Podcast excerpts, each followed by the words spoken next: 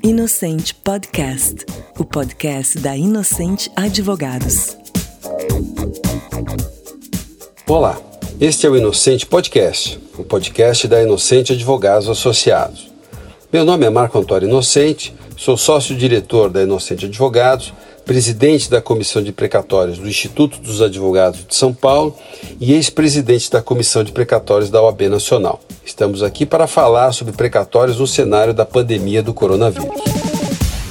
Os recentes apelos oportunistas de governadores e prefeitos para que seja suspenso o pagamento dos precatórios em meio à pandemia do novo coronavírus trará drásticas consequências, principalmente para os idosos que constitui a grande maioria dos credores dos débitos judiciais, a quem os esforços do poder público para a proteção da saúde justamente mais deveriam favorecer, dada a sua maior vulnerabilidade.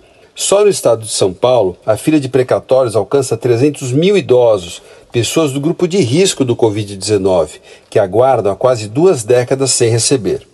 Em meio a uma crise econômica que retirará de circulação grande quantidade de recursos financeiros em virtude das restrições que poderão prejudicar as atividades comerciais, industriais e de serviços de praticamente toda a natureza, a pretensão de postergar uma vez mais o pagamento dos precatórios também tem efeito perverso e desastroso sobre a economia, o que aprofundará ainda mais a crise, pois os créditos dos precatórios pagos certamente retornarão aos cofres públicos por meio de impostos constituindo um forte aliado ao incentivo do crescimento econômico. Se é justo que seja suspenso o pagamento pelos estados da dívida com a União, como decidiu recentemente o Supremo Tribunal Federal, o mesmo raciocínio não se aplica aos débitos judiciais devidos pelos entes públicos aos cidadãos, havendo de se encontrar uma solução que não impõe esses ônus exclusivamente sobre os credores de precatórios, cujo pagamento é tão importante quanto a preservação da situação fiscal dos Estados, que justificou a suspensão da exigibilidade da dívida com a União.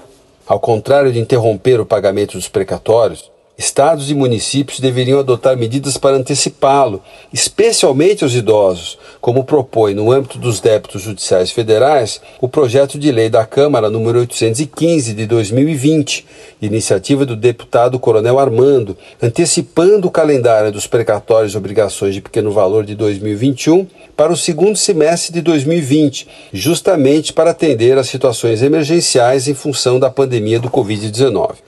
Concluindo, ao invés de propor a suspensão e prorrogação do pagamento dos precatórios, estados e municípios deveriam demandar ao governo federal a liberação imediata de linhas de crédito ou concessão de aval para financiamento dos precatórios visando sua antecipação aos credores, acelerando os pagamentos como forma de contribuir para a melhoria da economia brasileira.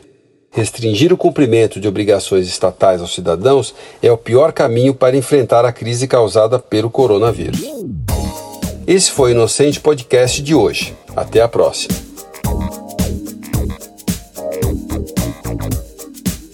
Você ouviu Inocente Podcast, o podcast da Inocente Advogados.